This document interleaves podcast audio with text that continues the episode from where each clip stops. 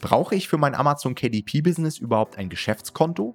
Und wenn ja, worauf muss ich im Amazon KDP-Kontext genau achten, wenn ich mir ein Geschäftskonto auswähle?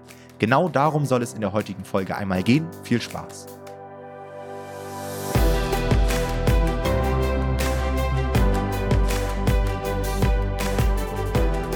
Hallo und herzlich willkommen zu einer neuen Folge des Verlagsniveau Podcast. Und heute wollen wir uns mal einem ganz wichtigen Thema gerade für Anfänger widmen, und zwar das richtige Bankkonto für euer Amazon KDP Business.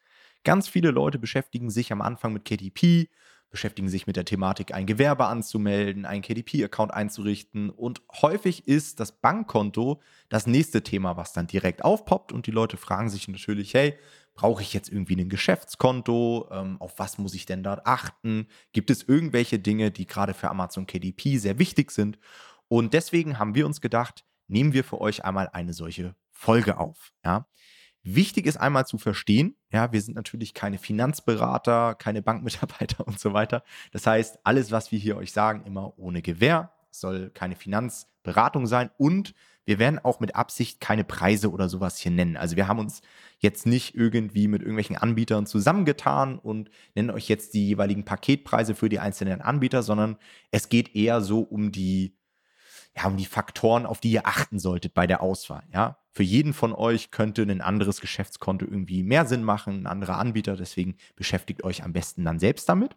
Und was ich vorab auch noch unbedingt sagen möchte, ist, dass es sich nicht lohnt, super viel Research in diesem Bereich zu machen. Also es gibt tatsächlich im Kontext von Amazon KDP viel, viel wichtigere Dinge als ein Bankkonto.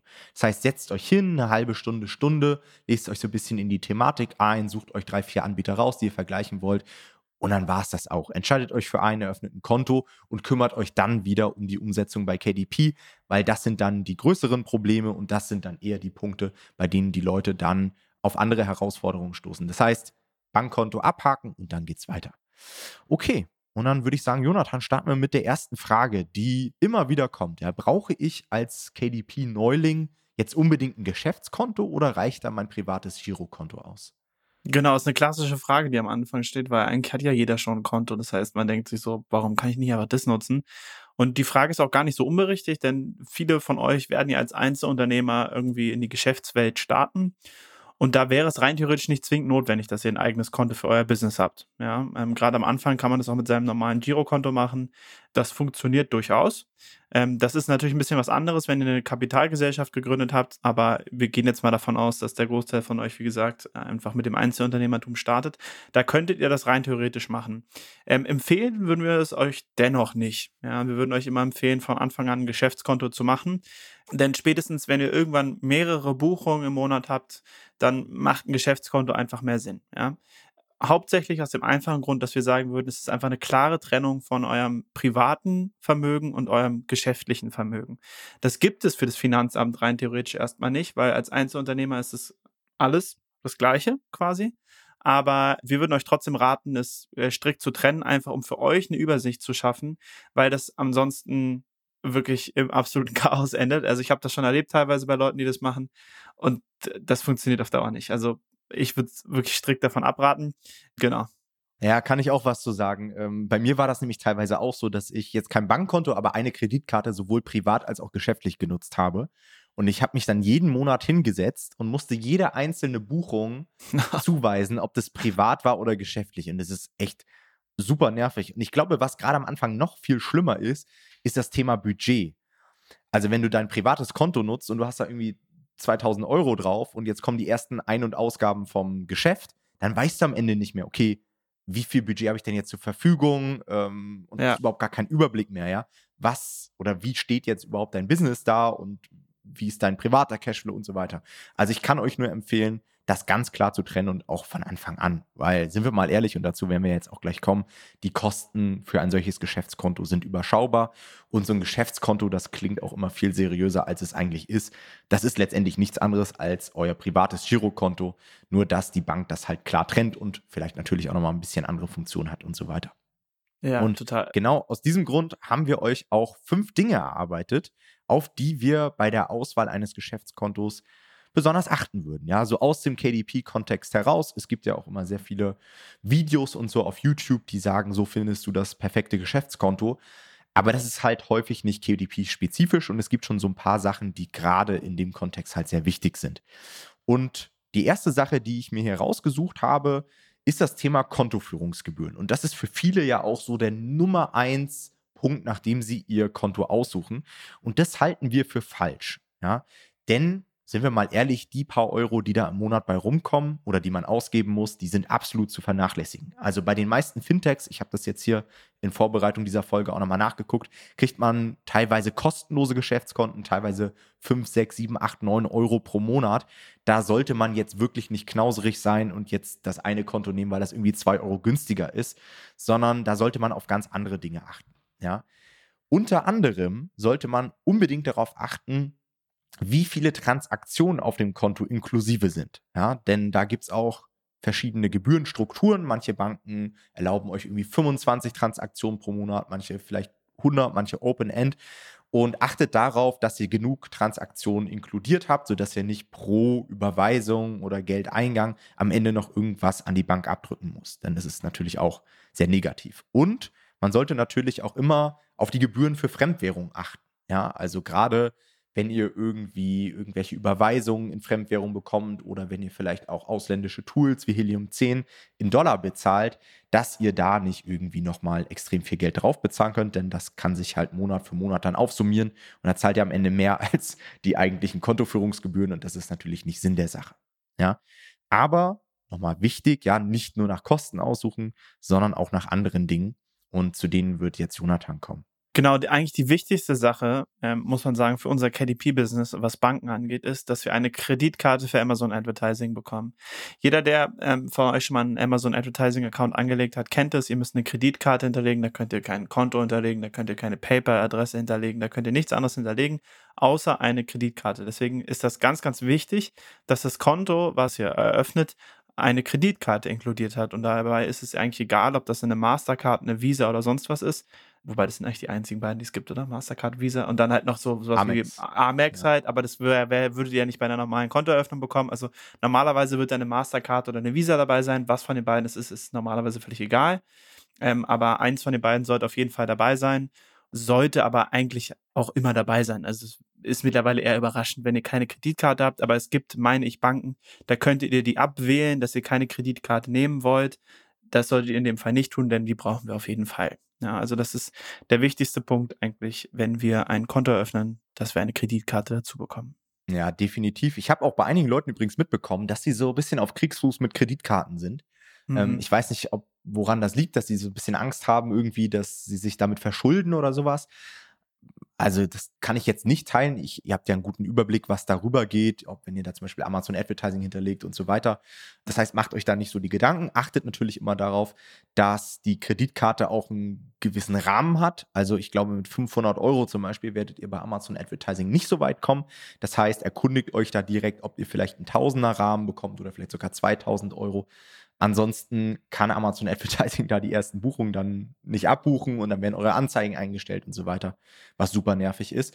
Und ein weiterer Tipp, den ich euch geben kann, kümmert euch frühzeitig darum. Also am besten bei der Kontoeröffnung ja. direkt darauf achten, dass die Kreditkarte mitkommt, denn bei einigen Anbietern dauert das eine Zeit. Ich kenne Anbieter, da wird die gefühlt in ein paar Tagen verschickt. Es gibt aber auch Anbieter, da muss man dann wochenlang auf die Kreditkarte warten. Und wenn ihr dann loslegen wollt und euer Buch gelauncht habt und jetzt keine Ads schalten könnt, weil eure Kreditkarte fehlt, das wäre der Worst Case. Ja, also direkt dafür sorgen, dass die mit dabei ist. Und wie wir eben schon gesagt haben, es gibt natürlich auch Kreditkartenfirmen, die jetzt nicht direkt von eurer Bank kommen. Ja, also zum Beispiel eine American Express oder auch Amazon bietet eigene Kreditkarten an. Gibt es viele Anbieter. Ähm, ich würde euch aber trotzdem empfehlen, erstmal die von, von der Bank zu nehmen, denn die ist meist kostenlos und dann habt ihr alles in einem Account und ähm, habe das auch buchhalterisch nochmal deutlich einfacher. Mhm. Und da kommen wir auch schon zu den nächsten Punkten. Und zwar würde ich immer darauf achten, dass ihr die Möglichkeit habt, zu eurem Geschäftskonto mindestens ein oder zwei Unterkonten anlegen zu können und dafür nicht extra noch zahlt. Das ist wichtig meiner Meinung nach, um auch Steuerrücklagen überweisen zu können, ja, dass ihr nicht immer ein Batzen Geld irgendwie auf dem Konto habt, sondern dass ihr ganz genau seht, okay, so viel muss ich am Ende dem Finanzamt überweisen, denn das ist halt eine Sache, die uns unterscheidet vom normalen Arbeitnehmer. Dort wird eben die Einkommensteuer direkt mit abgezogen. Das ist bei uns nicht so. Wenn wir 1000 Euro von Amazon bekommen, dann müssen wir selbst dafür sorgen, dass wir für die Gewinne die Steuer zurücklegen. Ja, und irgendwann klopft das Finanzamt an, teilweise erst nach einem Jahr und will dann den ganzen Batzen Geld haben. Und wenn ihr das nicht sauber getrennt habt, kann es durchaus sein, dass ihr das wieder ausgegeben habt, dass ihr das verkonsumiert habt und so weiter. Deswegen sinnvoll, solche Unterkonten ähm, zu haben. Vielleicht auch, wenn ihr mehrere Businessmodelle fahrt, ja, also zum Beispiel gibt es ja auch Leute, die machen MBA, die machen KDP, dass man da vielleicht auch getrennte Konten hat und so weiter, macht wahrscheinlich auch Sinn. Und worauf ich ebenfalls achten würde, das wäre jetzt der vierte Punkt, sind Schnittstellen zu einer Buchhaltung. Ja, es gibt ja viele Leute von euch, die anfangs noch keinen eigenen Steuerberater haben und ihre Buchhaltung vielleicht noch selbst machen. Und da gibt es einige Anbieter, die solche Integration oder Schnittstellen mit sehr bekannten Buchhaltungssoftwares haben. Also ich bin zum Beispiel mit meinem Einzelunternehmen bei Penta. Ja, das Konto habe ich gerade erst dieses Jahr eröffnet, weil bei mir die Netbank dicht gemacht hat. Ich war jahrelang immer bei der Netbank und plötzlich hatte ich einen Brief im Briefkasten und die meinten, ja, wir schließen äh, das Geschäft und so weiter. Bitte dafür sorgen, dass ein neues Konto eröffnet wird und so weiter. Habe ich auch ein bisschen Research gemacht und habe am Ende einfach Penta genommen. Ähm, kann ich hier auch empfehlen, ja, ist jetzt nicht irgendwie gesponsert oder sowas. Könnt ihr euch auf jeden Fall mal in eurer Auswahl mit angucken. Und bei denen ist es so, dass die dann irgendwelche Anbindungen zu Datev haben, LexOffice, Buchhaltungsbutler, Safdesk und so weiter. Gibt aber auch andere Anbieter. Also ich weiß zum Beispiel vom Anbieter Contest, dass die sich sehr stark eben auf dieses Buchhaltungs- und Steuerberatungsthema fokussiert ähm, haben. Also die bieten mittlerweile an, dass man natürlich einmal so eine Buchhaltungssoftware mit, mit einbindet und bieten aber zusätzlich auch so einen Service an, also dass da wirklich Leute dahinter sind, die euch dann die Buchhaltung machen. Könnt ihr euch auch mal mit anschauen, ist, glaube ich, gerade für Leute interessant, die eben noch keinen Steuerberater haben. Denn mhm. bei mir ist es tatsächlich so, ich habe diese ganzen Anbindungen in meinem Geschäftskonto, aber ich nutze sie gar nicht, weil ich am Ende des Monats einfach das Ganze manuell in die Buchhaltungssoftware meines Steuerberaters reinziehe, ja, über eine CSV lade dann meine ganzen Rechnungen hoch, die ich abgelegt habe und dann wird das dort irgendwie zusammengeführt und verbucht. Das heißt, ich nutze das selbst gar nicht, aber ich glaube, gerade für Anfänger kann das durchaus sinnvoll sein. Total, ich finde es auch voll cool. Gerade wenn man, wie gesagt, gesagt hast, keinen Steuerberater hast, ähm, ist es, glaube ich, echt ganz praktisch. Dann kommen wir zum fünften und damit auch letzten Punkt, wie wir ein Geschäftskonto bewerten würden. Und das ist tatsächlich ein für mich sehr wichtiger Grund, der mich dazu bewegt, dieses Jahr wahrscheinlich mein Geschäftskonto noch zu wechseln. Das ist nämlich Trust bzw. der Service, den die Bank bietet. Ja. Und da würden wir euch empfehlen, lest euch gerne mal nur so 10 Minuten Bewertung durch, die zum Beispiel N26 online, äh, die zu N26 online zu finden sind oder auch zu anderen Fintech-Banken. Da gibt es sicherlich auch solche. Und dann werdet ihr relativ schnell feststellen, dass es da teilweise eine sehr negative Berichterstattung gibt. Heißt es jetzt, dass alles, was N26 macht, schlecht ist? Nein, auf gar keinen Fall. Mein Geschäftskonto ist zum Beispiel auch bei N26. Ich bin da seit, glaube ich, 2017 mit meinem Geschäftskonto und ähm, bin da eigentlich total happy und habe auch bisher nur positive Erfahrungen selber gemacht. Ja, aber gleichzeitig habe ich teilweise online Horrorgeschichten gehört, wo ganz viel Geld eingefroren wurde und die Leute irgendwie niemanden bei N26 erreichen konnten, weil die keinen Telefonsupport mehr haben. Oder auch ähm, Bekannten von mir wurden, wurden tatsächlich 10.000 Euro von dem Bankkonto bei N26 geklaut. Das war eine ganz abstruse Geschichte. Da ist der Person das, das Handy irgendwie kaputt gegangen und dann ähm, konnte sie es eine Woche nicht benutzen und dann konnte sie irgendwann wieder, hat sie sich eingeloggt, hat gesehen, dass das Geld weg war, was sie eigentlich mit diesem Handy, was ihr runtergefallen war und kaputt war, immer hätte bestätigen müssen, die Überweisung. Also es ist ganz komisch alles. Ähm, man muss dazu sagen, sie hat das Geld wiederbekommen von der Bank, aber es ist trotzdem etwas, was ihr, also das ist zusätzlicher Stress und das ist nichts, was ihr wollt im normalen Geschäftsalltag. Ja. Und das ist genau das, was Tom vorhin meinte, wenn wir irgendwie ähm, ein paar Euro mehr bezahlen können im Monat, um solche Fälle eher zu minimieren oder wenn sowas passiert, tatsächlich sehr schnell einen Telefonsupport zu bekommen oder äh, zur Not in irgendeine Filiale reinlaufen zu können einfach, um da das Problem zu lösen, dann wäre mir das auf jeden Fall heute, ist auf jeden Fall wert, mehr zu bezahlen dafür. Und da wollen wir auf jeden Fall nochmal sozusagen das betonen, dass ihr auch darauf achtet. Ja, also der Kundenservice ist wirklich, wirklich wichtig, weil wenn am Ende ihr Probleme habt, dann braucht ihr einen sehr guten Kundenservice. Ihr werdet den wahrscheinlich sehr und hoffentlich fast nie oder sehr, sehr selten nur brauchen. Aber wenn man ihn immer dran braucht, dann ist er wirklich dringend wichtig meistens. Und dann habt ihr halt keine Lust, mit irgendeinem Chatbot zu schreiben, sondern dann wollt ihr eigentlich äh, mit jemandem telefonieren. Ja? Das ist das eine. Und dann halt auch immer noch mal darauf achten, es gibt in Europa eine sogenannte Einlagensicherung, dass ähm, euer Geld geschützt ist. Bei, gegen was ist es dann eigentlich geschützt? Das ist doch gegen so, weißt du das genau? ich glaube, gegen Insolvenz der Bank. Und ah, ja, ja, genau, irgendwie so. Ich glaube, ja, genau. 100.000 Euro Ge oder so 100.000, glaube ich, abgesichert. Genau, das heißt, es sollte normal, also sollte normalerweise für die normalen von euch sollte das reichen. Alles, was da drüber ist, könnt ihr dann in irgendein Depot schieben oder so. Aber rein theoretisch ist es auf jeden Fall auch gut, wenn ihr darauf achtet. Das sollte aber eigentlich jede Bank in Europa haben. Und genau, also das ist deswegen sehr, sehr wichtig, dass ihr darauf achtet. Und wir haben jetzt vorhin halt die ganze Zeit von Fintechs geredet. Bei so gutem Kundenservice würde man wahrscheinlich dann vielleicht eher wieder zu den klassischen Filialbanken gehen. Ja. Ich kann euch gerne im, ich habe mich noch nicht, noch nicht entschieden, wo ich hingehen werde, wenn ich ähm, jetzt wechsle. Aber wenn ich mich entschieden habe, dann äh, kann ich gerne hier im Podcast mal ein Update geben und euch auch sagen, warum ich mich für die jeweilige Bank entschieden habe. Ja, kann ich ja auch meine Erfahrung teilen. Ich habe ja einmal das Einzelunternehmen, und da war ich ja bei der Netbank, die jetzt zu ist und so weiter. Und die Netbank hat mir gesagt, als ich die GmbH gegründet habe, ja, für die GmbH können sie bei uns aber kein Konto machen. Also Kapitalgesellschaften, für die ging das irgendwie nicht. Das heißt, ich war sogar dazu gezwungen, auch für die GmbH ein neues Konto bei einem neuen Anbieter zu machen. Ich habe mich letztendlich auch für eine Filialbank wieder entschieden, genau aus den Gründen, die du eben auch gesagt hast. Und bin jetzt hier bei der Commerzbank in Berlin. Mhm. Total, also ich feiere das, dass ich da einfach jederzeit hingehen kann. Ja. Und das hat auch noch so ein paar andere Benefits, die ich gar nicht so auf dem Schirm hatte. Aber ich habe jetzt zum Beispiel über die Commerzbank ein Schließfach, ein Bankschließfach, ein physisches, okay. ja, wo ich wirklich zum Beispiel Unterlagen von der GmbH, ja, so Gründungsunterlagen und wichtige Dokumente, die lagere ich da ein, falls hier mir das Büro abbrennt oder was auch immer, dass ich ja. das alles habe oder Wertgegenstände oder was auch immer ist sehr, sehr cool. Und wie du sagst, dieser persönliche Ansprechpartner, ja, ich habe da einen Typen, deren oder seine E-Mail-Adresse habe ich und dem kann ich schreiben. Und da habe ich in den letzten zwei, drei Jahren bestimmt schon zwei, dreimal hingeschrieben, weil ich irgendwie ein Anliegen hatte. Ja. Und ich weiß gar nicht, ob du das schon gesagt hast, aber für viele, die jetzt gerade auch vielleicht irgendwie KDP als Sprungbrett nutzen und irgendwann mal was anderes machen wollen und Kapital mhm. benötigen, für die ist das natürlich auch von Vorteil, irgendwie mehrere Jahre vielleicht schon ein Geschäftskonto bei einer sehr bekannten Bank zu haben, um dann vielleicht auch irgendwann mal einen Kredit zu bekommen. Ja, ja. denn nicht jedes äh, Businessmodell ist so einfach finanzierbar wie Amazon KDP. Wenn du jetzt irgendwie einen Café aufmachen möchtest oder was auch ja. immer, dann brauchst du vielleicht einen Kredit. Und da ist es durchaus sinnvoll, schon länger bei einer Bank zu sein, dass die einfach sehen, du bezahlst da deine Gebühren, du hast immer ganz guten Cashflow, du hast vielleicht auch ein ganz gutes Guthaben, machst keinen Blödsinn und so weiter.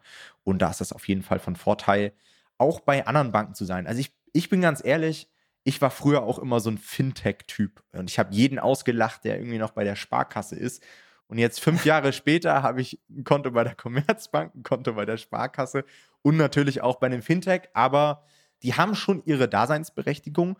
Auch wenn ich gesehen ja. habe, zum Beispiel wie jetzt bei der Commerzbank, dass da auch hier in Berlin wieder Filialen geschlossen werden und so weiter. Ich finde es trotzdem immer ganz cool, wenn man zumindest noch die Möglichkeit hat, offline jemanden an. Solange es überhaupt welche gibt. Ja, genau. Das ist ja sonst das Problem. Es gibt ja einfach gar nichts. Also wenn ich N6, ich wüsste gar nicht, wie ich N26 erreichen soll. Also, ja, ja, ich sehe es genauso. Das ist furchtbar. Also das ist wirklich im Best Case könnt ihr mit diesen ganzen Konten, die ihr da seht, könnt ihr immer zufrieden sein. Also egal, was ihr da nehmt, genau. das wird alles funktionieren. Aber es kommt auf den Worst Case drauf an. Und da trennt sich die Spreu ja. vom Weizen. Deswegen direkt auch den Worst Case einmal durchdenken und dann lieber eine Bank nehmen, die da einen ganz guten Support hat und so weiter. Okay, falls ihr da eigene Erfahrungen habt oder irgendwelche Fragen noch aufgekommen sind, könnt ihr die natürlich auch in unserer Facebook-Community stellen. Gebt einfach mal bei Facebook Nomad Publishing Community ein. Dann findet ihr auch jeweils unseren Folgenbeitrag zur aktuellen Podcast-Folge. Und da könnt ihr uns auch gerne mal Feedback unter posten, falls ihr eine Folge besonders gut fandet oder schlecht oder irgendwie noch Input habt, Folgenwünsche oder was auch immer. Freuen wir uns immer drüber. Ansonsten wünschen wir euch wie immer einen schönen Tag und wir hören uns bei der nächsten Folge. Macht's gut. Ciao, ciao. Ciao.